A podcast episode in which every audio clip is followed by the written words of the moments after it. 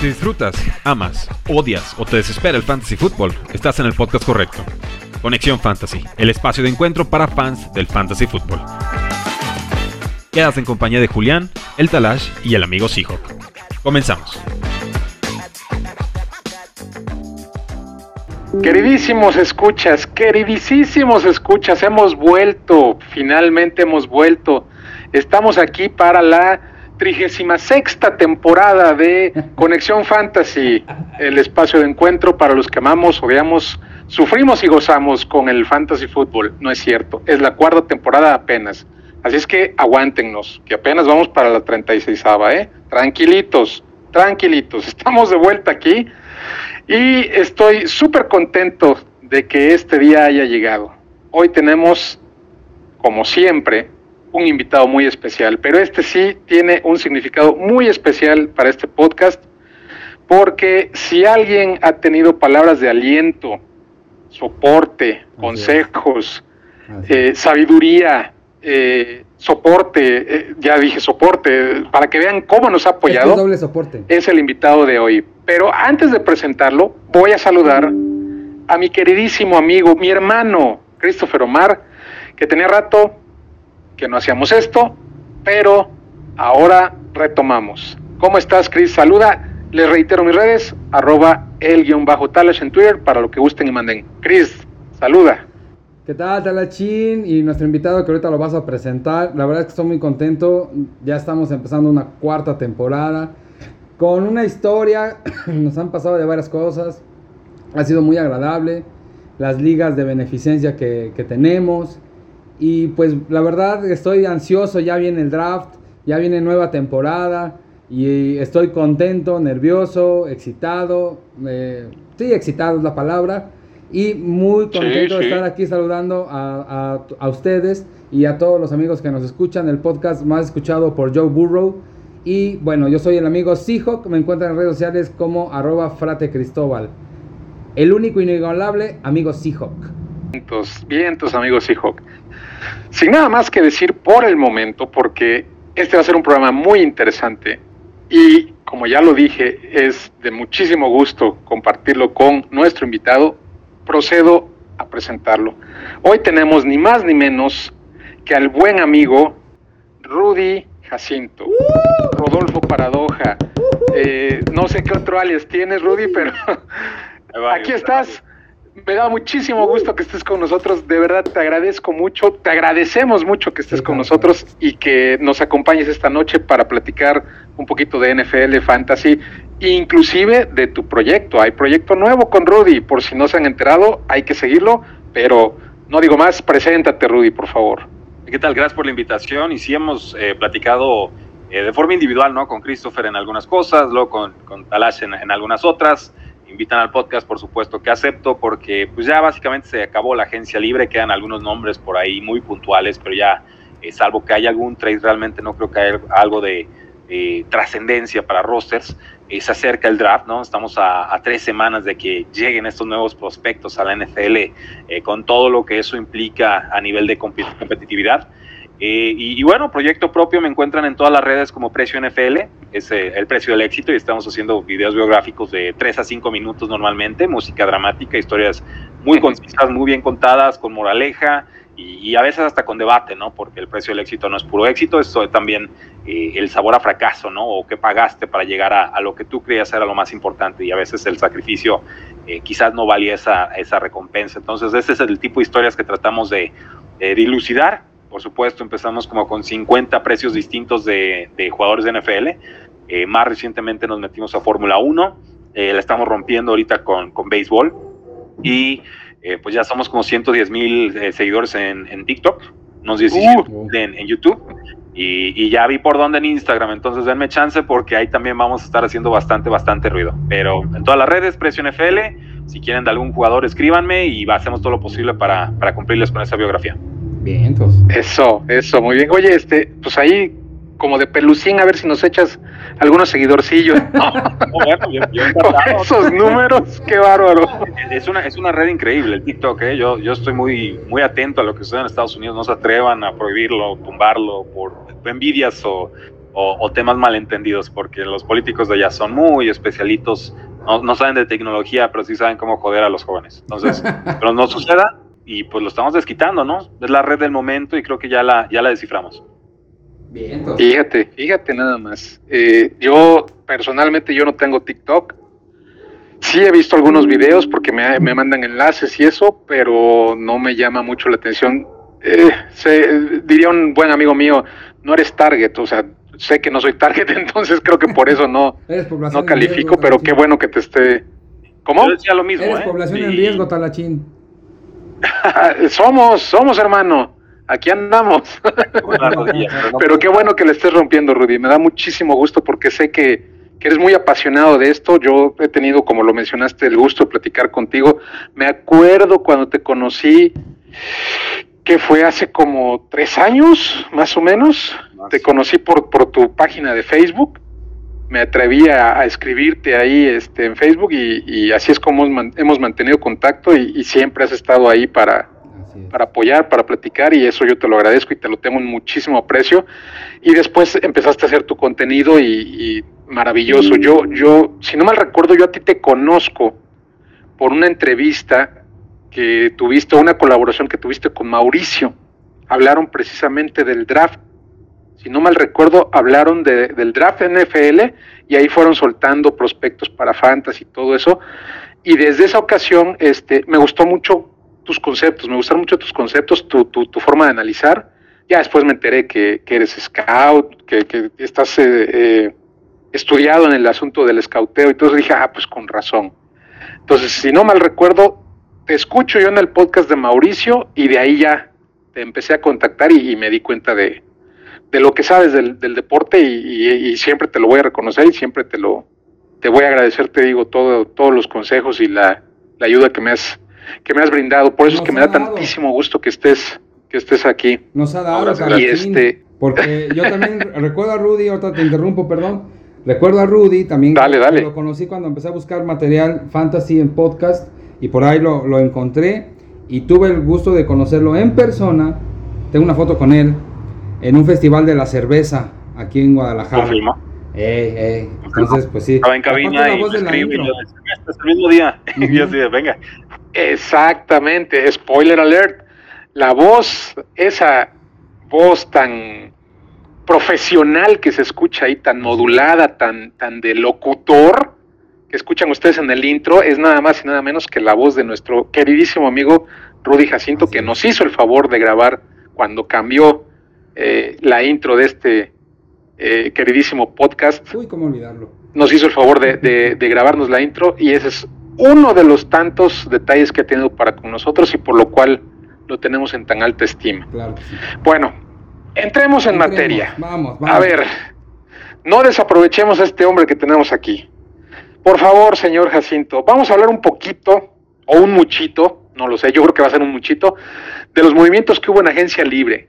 ¿Cómo repercute tanto en NFL como en Fantasy eh, de una manera muy general o, cuáles son los movimientos más importantes que tú consideras en ese par de aspectos? Eh, creo, creo que todo análisis ofensivo tiene que partir obviamente de quién es el head coach, pero también eh, de quién es el mariscal de campo, ¿no? Porque a partir de ahí realmente puedes hacer tu unidad del tipo de ofensiva que vas a tener. No es lo mismo pedirle pases profundos a un Aaron Rodgers, o a un James Winston, o a un Tom Brady, que pedístelos quizás a un Alex Smith en paz descanse su carrera o a un Jimmy Garoppolo que de pronto es alérgico a lanzar ese tipo de, de, pases. Entonces, a partir de los movimientos de mariscales de campo, creo que podemos empezar a hacernos una idea de cómo sube, se mantiene o baja el potencial de una ofensiva, ¿no? O sea, de qué tamaño es el pastel, eh, puntos fantasy, si lo queremos ver de esa manera, que nos vamos a estar saboreando la, la próxima campaña. Eh, pasa Derek Carr de los Raiders a, a los Saints, eh, me parece mejor que James Winston, me parece mejor que Andy Dalton. Eh, no hubiera pagado los 37 y medio anuales que le ofrecieron. Ciertamente no me parece una mejora tan, eh, no me parece que triplique la producción que va a hacer un James Winston, ¿no? Y finalmente le van a pagar el triple. A Winston le están pagando unos 8 millones. Pero creo que va a mantener a flote y va a mejorar un poco la, ofensiva. No para aspirar a un Super Bowl, ni mucho menos, pero sabemos que Derek Carr es capaz de ser productivo o hacer productivo a las alas cerradas, que generalmente tiene un receptor número uno con el que se, se encariña en la empresa de, a, llenar de targets, eh, que tampoco es alérgico a repartir un poco más el balón, eh, quizás de lo que puede ser un Andy Dalton o, un mismo James Winston. Entonces, creo que sí sube hasta cierto punto la, ofensiva de los, de los Saints. ¿Qué esperaríamos ver ahí? Bueno, si está sano Michael Thomas y la posible suspensión de Alvin Camara, ¿no? Se dice mucho, pero es posible que no, este, no juegue. Que no pase nada. Exacto, o que no pase nada, o que veamos a Jamal Williams, nuevo corredor del equipo, como un corredor importante. Ya fue líder en touchdowns la campaña pasada, es un jugador muy balanceado, no tan explosivo como Camara, pero eh, ciertamente no va a desentonar en la ofensiva si le dan una, una oportunidad. Entonces creo que con los Saints podemos esperar un peldaño más, ofensivamente hablando, de lo que vimos el, el año pasado. Eh, eh Rudy, a ver, ahí, siendo puntuales con los, con los corredores, si no percibo mal, eh, Jamal Williams la temporada pasada creo que incluso fue mejor que la primera que tuvo en Detroit. No sé si estoy equivocado. Oh, ¿En qué sentido? En que como que mejoró. De por sí es bueno. Eh, él, siempre ha sido bueno. No súper espectacular, pero sí muy cumplidor. Pero la cuestión aquí es que mejoró su, su, no sé si su técnica, pero sí su capacidad de acarreo y obviamente fue letal en línea de gol, ¿sí? Tan es así que pues vimos lo que sucedió con, con DeAndre Swift, que, está muy raro. Eh, sí hubo lesiones, pero a final de cuentas ya recuperado, entre comillas, lo pongo, eh, pues el bueno fue Yamal, ¿no? Entonces, aquí lo, mi, cuestión principal es esta. ¿Crees que veamos ante la caída, la propia caída que tuvo Camara el año pasado, donde prácticamente no tenía competencia porque eh, sus compañeros corredores pues no le representaban mayor competencia, eh, ni en acarreos, ni en ganancia, ni nada, y no vimos una temporada a la que nos tenía acostumbrado Camara. ¿Crees que esta temporada Yamal eh, vuelva a ser el Yamal de Detroit con acarreos en primeras oportunidades, con acarreos en línea de gol, y entonces ya empecemos a ver a, a Camara más en un rol de juego aéreo en terceras oportunidades, en el slot, etcétera, etcétera. ¿Ves ese escenario posible o, seguimos en el tren de Camara? ¿Cómo lo percibes tú? Eh, yo, yo creo que, eh, vamos, atléticamente Camara es superior.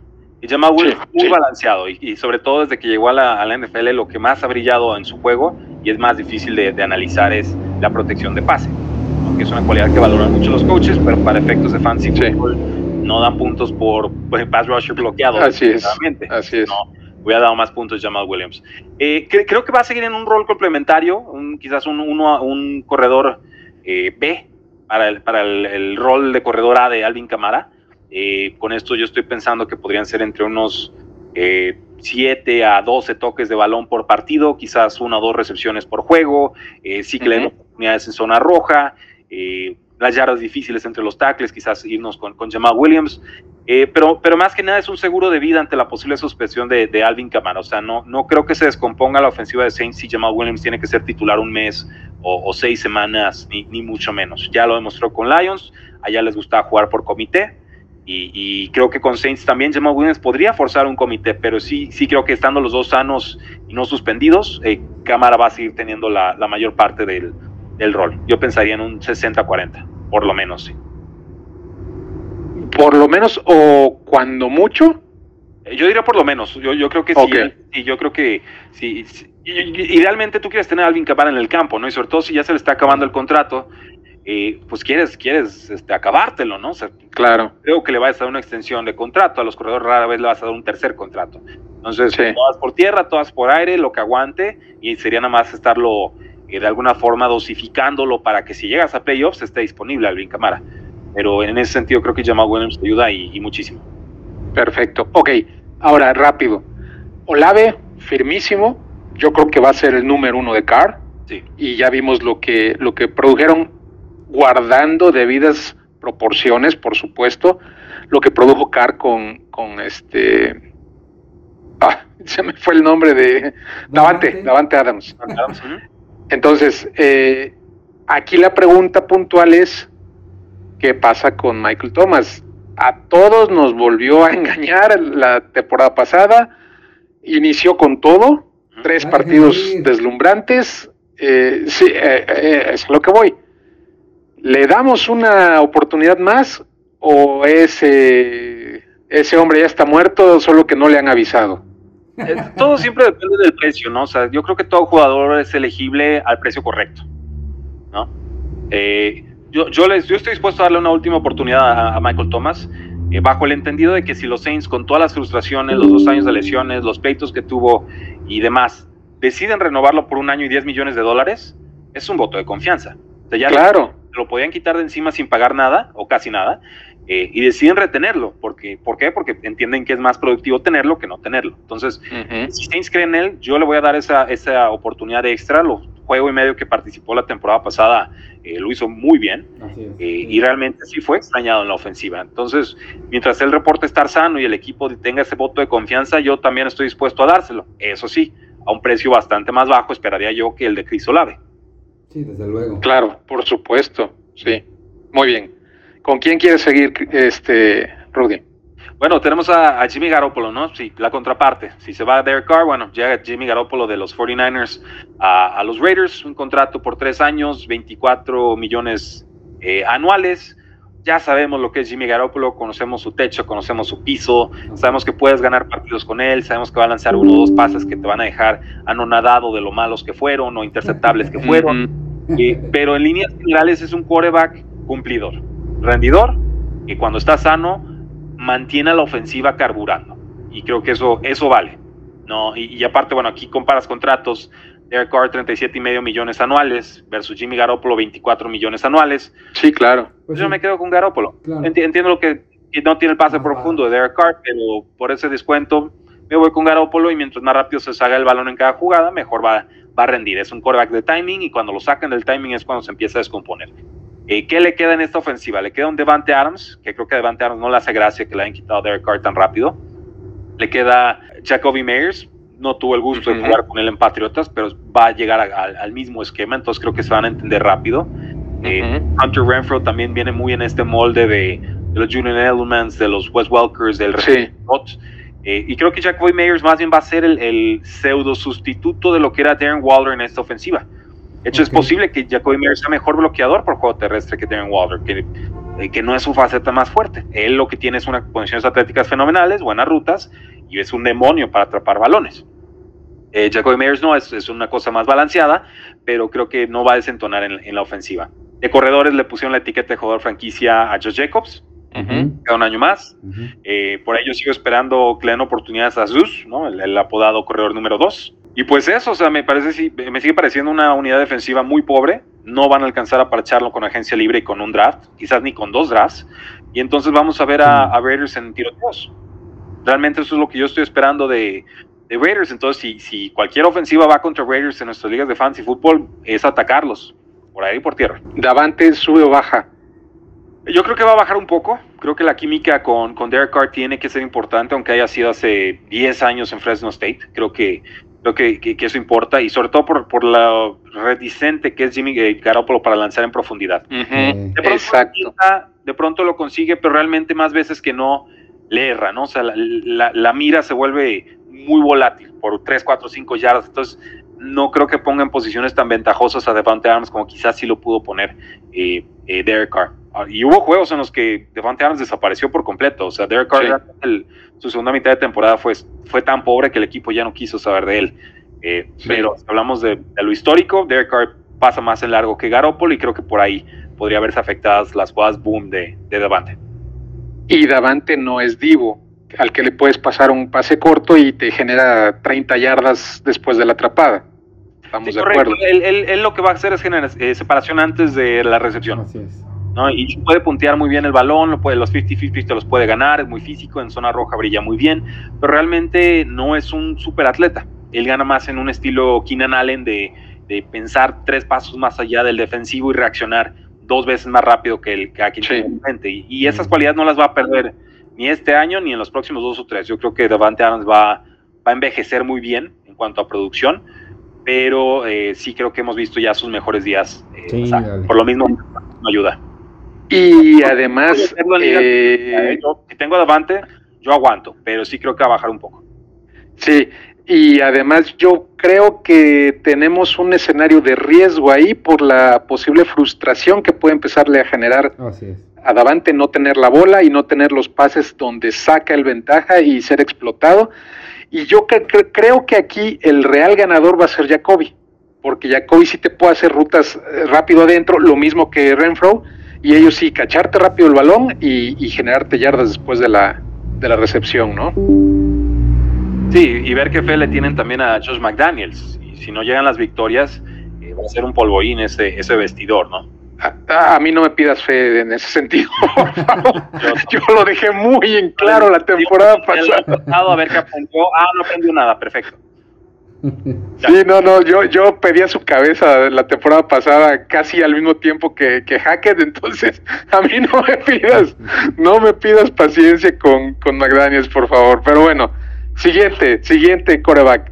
Eh, Taylor Henneke pasa de Washington a los Falcons, contrato de dos años, eh, 7 millones anuales. Sale Arthur Blank, el dueño, y dice: es nuestro coreback número dos.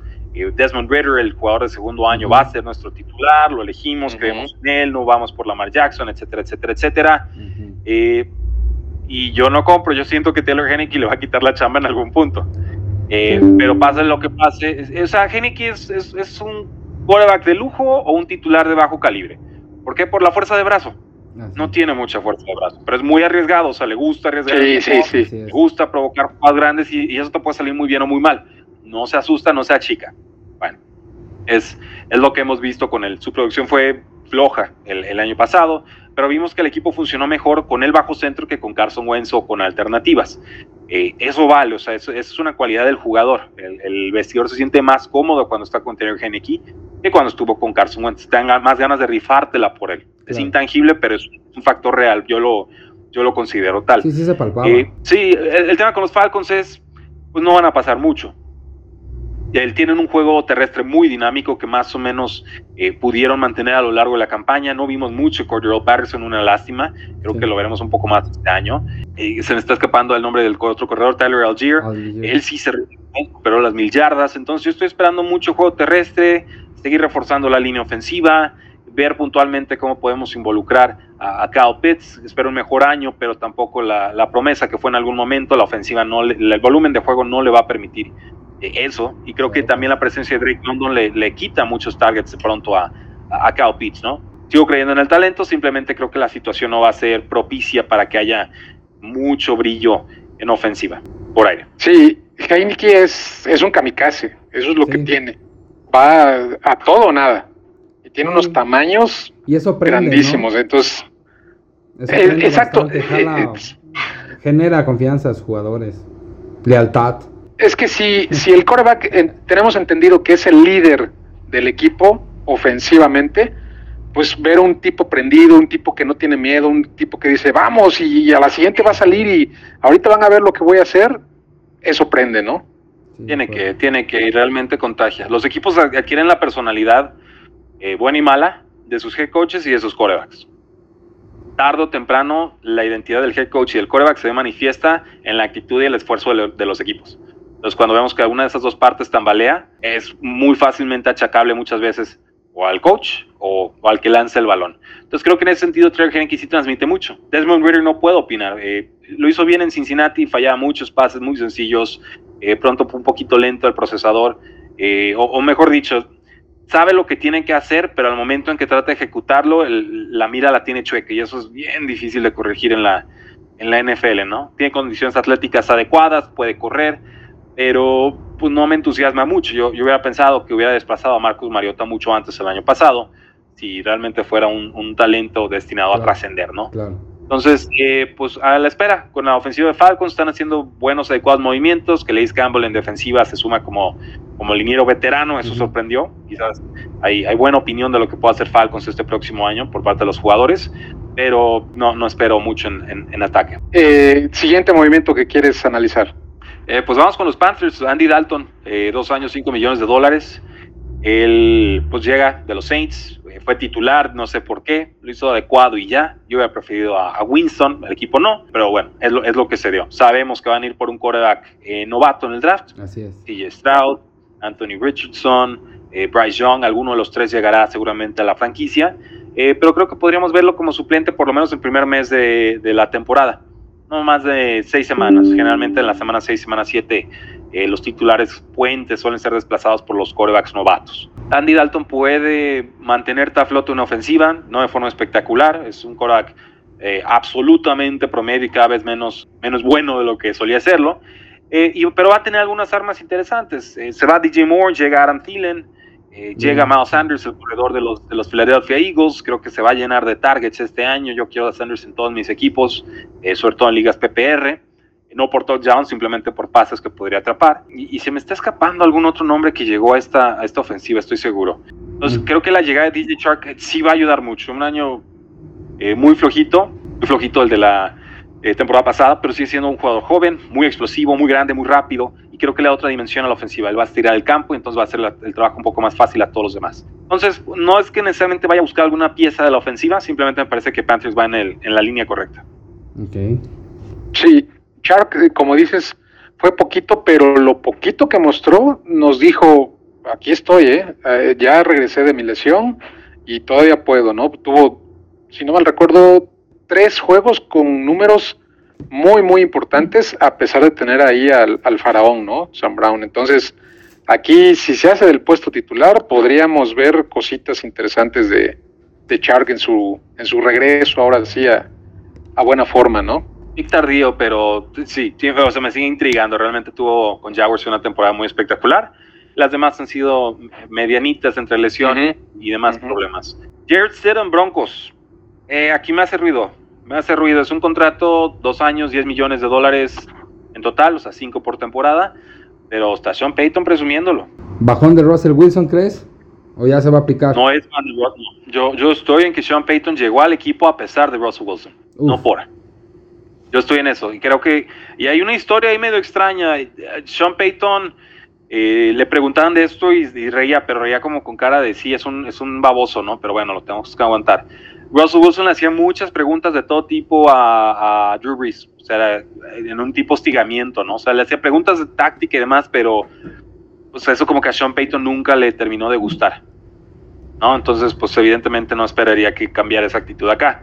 Lo va a meter en cintura, le va a poner disciplina y ya el desempeño de Russell Wilson dictará si, si va a mantener esa confianza o, o no, eh, Sean Payton, pero creo que pase lo que pase, Jared Stidham me impresionó el año pasado en un juego contra San Francisco, tres touchdowns, cero intercepciones. En ese mismo juego, Russell Wilson lanzó múltiples intercepciones, solo un touchdown. Entonces, eh, le puede competir. Dependerá de, Wilson el mantenerse o no como titular. Wow. Se hablaba de que Steedman, era probable sustituto de Carr si este se iba, puesto que lo trajo McDaniels y lo conoce de, de Patriots, ¿no? Así es. Por eso extrañó un poquito ese movimiento, no lo, no lo quisieron renovar, pero yo creo que fue porque eh, trajeron a Jimmy y van a tomar a alguien en el, en el draft. Entonces Jimmy va a ser como un coreback puente ahí en, Raiders y por eso dejaron ir a Steedman. Pero como bien dices, lució, eh, lució en, ese partido contra San Francisco y, este, y lo hizo eh, con visos de que puede ser, si no un superestrella, sí podría ser un, un coreback cumplidor. Y Wilson, si no se aplica, híjole, esta, esta temporada podría ser el todo o nada para él, ¿no? Así, no, no creo que pueda dar dos temporadas malas después de lo que cerró un poquito mejor de lo que empezó, sí. pero no lo suficiente, no para el contrato que firmó. no, no, no, no, no, Wow. Oye, Rudy, volviendo. Lo agradecemos mucho, cosa que lo agradecemos muchísimo. no lo dudo. sí, fue, fue el trato de, de, la vida de, de, Pete Carroll. Ese trade es, una obra maestra. ¿eh? Ese contrato tuvo que haberlo firmado, bueno, ese trade tuvo que haberlo conseguido Packers por Aaron Rodgers. No era por Russell Wilson, era por Aaron Rodgers. A él es el que querían. Por eso llegó Nathaniel Hackett. Así es. No se cierra, plan B, Russell Wilson y tómala. Resulta que es un Russell Wilson en declive eh, abismal, ¿no? Y bueno, sí, también decepcionó, pero no al nivel de Wilson. Claro. Ah, ahora, hablaste de, Panthers y yo quiero que toquemos eh, a DJ Moore. Em, ¿Cómo lo ves? Tengo entendido que a ti te gusta bastante. Eh, obviamente, en teoría va a mejorar, va a, jugar con un mejor coreback. Y lo pongo entre comillas, a mí no me gusta mucho cómo pasa. No, no te gusta, pero sí es este, mejor que las otras pochinadas que tenía. sí, definitivamente. Pero aún así, eh, para mí, como decías hace, hace minutos, Rudy, eh, cuando tienes la mira chueca, es muy difícil corregirlo, ¿no? Y yo siento, sin ser, por supuesto, experto de esto, pero siento que no tiene la mira muy, muy derechita Justin Fields. Sí es capaz de pasar, pero no me gusta cómo pasa y definitivamente es muchísimo mejor con las piernas. ¿Qué esperamos de DJ Moore? Bueno, digo, regresando al coreback primero, ¿no? Porque a partir de ahí eh, podemos quizás ver quién sigue para Moore. Eh, depende con qué cinta de juego nos vayamos. Si nos vamos con la de Ohio State, había pasos profundos, había mucha precisión, momentos muy atinados para correr, o sea, un coreback muy solvente. Eh, la realidad es que Ohio State nos ha jugado en falso con muchos mariscales de campo que llegan a la NFL y no trascienden. ¿no? el caso más reciente sería, bueno, reciente desde Justin Fields sería Dwayne Haskins, en paz descanse. Eh, es una ofensiva muy benévola, no quiero decir muy facilita, pero sí que le permite a los corebacks inflarse, sobre todo de touchdowns. Eh, pero como pasador puro, tratando de extraer o de apartar todos los demás factores, Justin Fields sí fue preciso en, una de las mejores temporadas colegiales de, la historia. Fue campeón, ¿no? Sí, también fue campeón. Con eso es otra cosa, ¿no? Aquí no hay ni a quien lanzarle, no hay quien proteja, corre por su vida. Y entonces en ese ecosistema cómo terminamos de valorar qué tanto está fallando el coreback o qué tanto es que el, entorno ni siquiera le permite empezar a acomodarse para pasar. Y si pasa, ¿a quién le va a pasar? Entonces, eh, han hecho así intentos muy puntuales, insuficientes para reforzarlo. Creo que ya por fin Chicago está entendiendo de qué va esto. Eh, Chase Claypool creo que va a ayudar. No el superestrella, pero por tres de bajo calibre con potencial de dos alto en partidos puntuales, creo que puede ayudar. Darnell Mooney siempre fue un 2 o un 3, no un 1. Yo el año pasado no toqué a Darnell Mooney, yo no compraba este, este, este boom que nos estaban dando con él. Cole Kemet sí, puntualmente ayuda, algunos touchdowns, pero realmente fue la primera mitad de temporada espantosa. No había ni targets. Entonces, muy complicado esto, ¿no? Realmente que Kelly Herbert pareciera el único que ayudaba. David Montgomery puntualmente ya se fue. Y en ese entorno, Justin Fields empieza a correr como loco, ¿no? creo que creo que puede haber un salto muy importante con Justin Fields este año. Y, y yo usaría, esperaría, ¿no? es difícil eh, afirmarlo o confirmarlo, pero yo esperaría que hubiera un salto similar al que vimos con Jalen Hurts Davis de su año 2 a su año 3. Con las mismas críticas, corre mucho, la mirada tiene chueca, no pasa lo suficiente, cuando le piden pasar el equipo pierde, etcétera, etcétera, etcétera. Llega un receptor estrella, un número uno verdadero, en A.J. Brown, y entonces todas las demás piezas de la ofensiva se elevan, incluyendo la precisión de Jalen Hurts. Y entonces todo florece, línea ofensiva, coreba, corredor, todo sube. Algo así puede suceder con, con Justin Fields, que entra a su año 3. Generalmente el, del 2 al 3 es el salto cuántico en, los mariscales de campo, cuando más o menos te da salida si, si realmente van a sobrevivir o no a esto llamado NFL.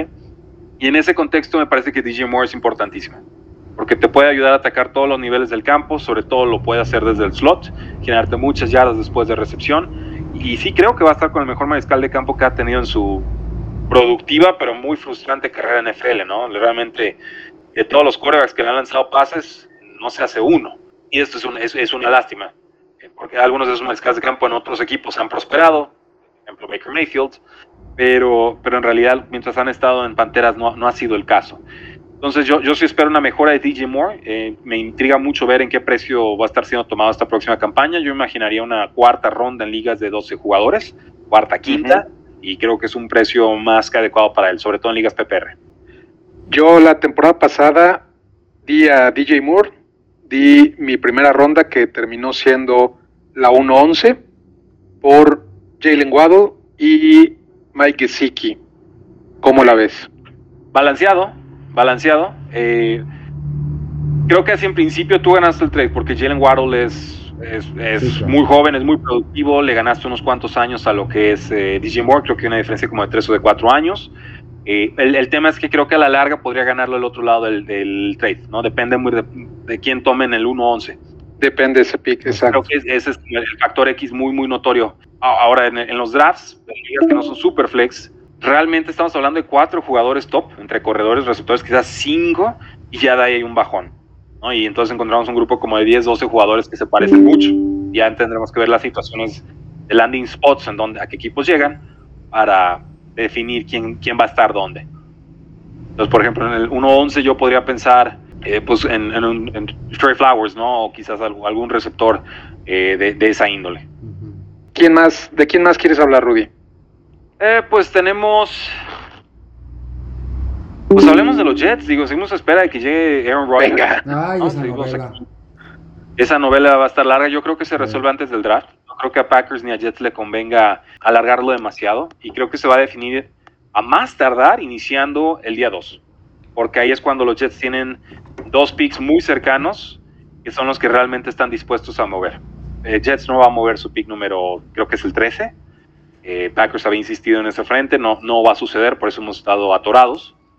Pero sí puedo ver a los Jets moviendo dos o hasta tres eh, rondas de segunda entre, este año y el, y el, siguiente. Entonces, no creo que los Jets vayan a quemar esos cartuchos sin tener a Aaron Rodgers en su equipo. Yo por eso digo, día 2 del, del, draft, ese día más tardar tendría que estarse resolviendo la saga de, de Aaron Rodgers. Ok. Es que realmente Packers está pidiendo muchísimo por, por alguien que no sabes si la siguiente temporada, final de temporada, te vuelve a salir con lo mismo de voy a analizar si me retiro, si me quedo, si no sé qué, es mucho riesgo, ¿no? Es difícil, y, yo siempre entendí que eh, eh, lo, si se daba un trade tenía que ser con un escenario de pick compensatorio el próximo año o dentro de dos años.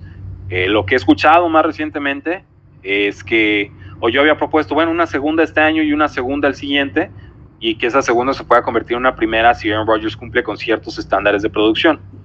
Eh, o que se quede como segunda si Aaron Rodgers decide retirarse a final de temporada. Y entonces, ahí está la oportunidad, depende de lo que produzca el mariscal de campo y depende de que me juegue por lo menos dos años. Si se cumple buena producción y se queda dos años, toma mi primera de 2024. Creo que ya los Jets podrían estar medianamente tranquilos con, con eso. Eh, pero no van a soltar una primera sin garantías de que Rodgers o produzca muy bien o se queda a jugar más de un año. Como GM no puedes hacerlo. Yo, yo entiendo, yo claro. no, no, se puede hacer. Pero sí creo que la llegada de Aaron Rodgers sería muy productiva y muy importante y creo que haría Jets contendiente. Creo que Rodgers puede mostrar más que lo que mostró el año pasado. Eh, y se vuelve bien peligrosa esa división. Y tenemos a Chris Hall, por un lado, ¿no? y tenemos a Michael Carter todavía como corredor número dos, que me, que me, que me gustó bastante. Eh, vendieron el Elijah Moore, lo mandaron a los Browns. Eh, pero finalmente ha, habido otro tipo de contrataciones. Nicole Hartman, la amenaza profunda de Chiefs, va a ayudar en el campo, no espero mucho de él. Llega Allen Lazard por un contratazo, cuatro años, 44 millones de dólares. Sabemos que es válvula de escape, pase seguro con Aaron Rodgers, hay química. Y ya está Garrett Wilson. O sea, realmente, o sea, Garrett Wilson, si hablamos de Garrett Wilson y Cristo Lave, yo siempre los tengo en el mismo concepto, ¿no? Los prefiero a los dos por encima de, incluso de Drake London, de los Falcons. Sí. Yo quedé muy impresionado con, con lo de Garrett Wilson. Y creo que si llega Aaron Rodgers podríamos verlo consolidarse en ese escalón top, top, top, ya de receptores top 12, por no decir top 6. Es que Rodgers lo puede mandar al cielo. Si, si hizo lo que hizo con los despojos que tuvo de corebacks, imagínate lo que puede hacer con, con Aaron Rodgers, ¿no? Así es. Entonces, ojo con los Jets, tendrá que confirmarse el movimiento. Pero, eh, pero me gusta, eh, creo que va a haber mucho que aprovechar en esa ofensiva. Oye, Rudy, ¿y Jets no podría intentar ir por la mar? Deberían, y yo preferiría que lo hicieran, pero todas las indicaciones son que Rodgers es, la, es el indicado, es el, elegido. Eh, es más fácil proyectar tu ofensiva con un Aaron Rodgers que con un Lamar Jackson. Sumar a Lamar Jackson evidentemente los obligaría a pensar mucho más en cómo van a ajustar o modificar su ofensiva yo creo que un MVP de 26 años bien lo vale. O sea, es mi opinión. Yo soy pro Lamar Jackson por el simple hecho de que tengo ojos y, a veces busco cosas que creo que en el consenso general del fans o de analistas pues quizás no buscan. Eh, yo he visto que mucho analista defiende a Lamar Jackson y que mucho aficionado no. Y eso para mí de pronto puede ser muy indicativo de que Lamar tiene cualidades que quizás no son tan fáciles de apreciar, como manejo de bolsillo, como, como eleva con su simple existencia en una ofensiva del juego aéreo, sin tener buenos receptores. La simple amenaza de Lamar Jackson como corredor le abre todas las posibilidades como pasador. Bien, es cierto. hay muy pocos corebacks que puedan hacer eso simplemente existiendo, abrir el campo. No, no sucede. Entonces yo quiero ver eso, esa, ese superpoder que tiene Lamar Jackson, porque lo es, con una ofensiva digna, con receptores loables y no con el grupo de receptores número 32 de la NFL y un coordinador ofensivo en Greg Roman que de pronto se le olvida que se vale pasar.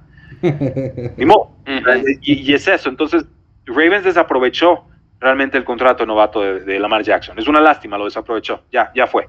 Esa, esa ventana de Super Bowl con quarterback eh, productivo, pero barato, ya fue y no supieron aprovecharlo, no entendieron de qué iba esto. Se descompuso el juego terrestre, hubo lesiones, no encontraron receptores y quisieron que Lamar Jackson hiciera todo. Lamar Jackson se cansó, no recibió oferta su tercer año ni en su cuarto. Le ofrecieron un contrato, sí, muy bueno. Lamar Jackson vale más que eso y Ravens no lo quiere pagar. Válidas las dos partes. Yo, yo estoy en que Lamar Jackson, lo más sano es que no juegue con Ravens. Y lo más sano para Ravens quizás es que Lamar Jackson no juegue tampoco. Entonces, máximo, yo veo a Lamar Jackson jugando un año más con Baltimore y, oye, ya en un caso muy extremo, pues otra segunda etiqueta de jugador franquicia. Pero en algún equipo se va a interesar tarde o temprano. Tiene que, o sea, es ridícula la postura de la NFL en este respecto. ¿Ves posible que entonces que Lamar doble las manos? Está en una postura muy, muy radical de que dice, si nadie me quiere, yo me siento y por mí no pasa nada. ¿eh? ¿Ves posible que a final de cuentas le diga que sí a Ravens por la por esta etiqueta? Creo que lo único que haría sería jugar bajo la etiqueta. No, creo que ya no veo a Lamar Jackson con la cabeza para Baltimore. No, renovando no. Eso, eso es un hecho. Sí podría jugar, digo, depende de qué tan dispuesto está a perder más dinero, ¿no? Cada partido que no juegas pierdes X cantidad de dinero. De hecho, te lo voy a calcular ahorita mismo. Si estamos hablando que son 32 millones de dólares y se juegan 16 partidos, eh, 16, 17, 17 partidos, estás hablando de que por cada juego que no jugara perdería 1.88 millones de dólares bajo esta etiqueta, que ni siquiera es la etiqueta chida de 45, es la chafa de 32, porque los Baltimore Ravens así se la gastaron. Necesita jugar por lo menos seis de esos partidos para tener una temporada acreditada, para que le cuente la temporada y entonces no se resete todo como si no hubiera jugado este año. Entonces, depende hasta qué punto lo quiere llevar. lo que más podría hacer que le duele a Ravens sería decir, voy al training camp, voy a, me presento a entrenamientos, OTAs y todo, pero estoy en huelga o sea, una huelga en instalaciones, no las huelgas fuera de porque te pegan unas multas de que ya no son de Dios. Pero te haces seleccionado en el campo, te vas al gimnasio, yo me presenté y háganle como quieran. eso es mucho más molesto para los equipos que alguien que hace huelga en su casa y nadie lo ve. Claro. Entonces, pues hasta donde quieran. Yo, yo veo a Lamar Jackson llevando hasta sus últimas consecuencias. Y ya dijo que no necesita un contrato 100% garantizado si es con otro equipo. Órale. Ajá, sí, ya como que abrió la puerta, ¿no? Se quiere ir necesita ceder en algo, o en el total o en la estructura del contrato. Yo se los decía a, los Skywalker saludos. Yo decía, Raiders, que le ofrezca mil, ocho mil millones de dólares y que se lo lleve. A mí me encantaba para Raiders, pero no se atrevieron. no, no los Colts, pero nos animan.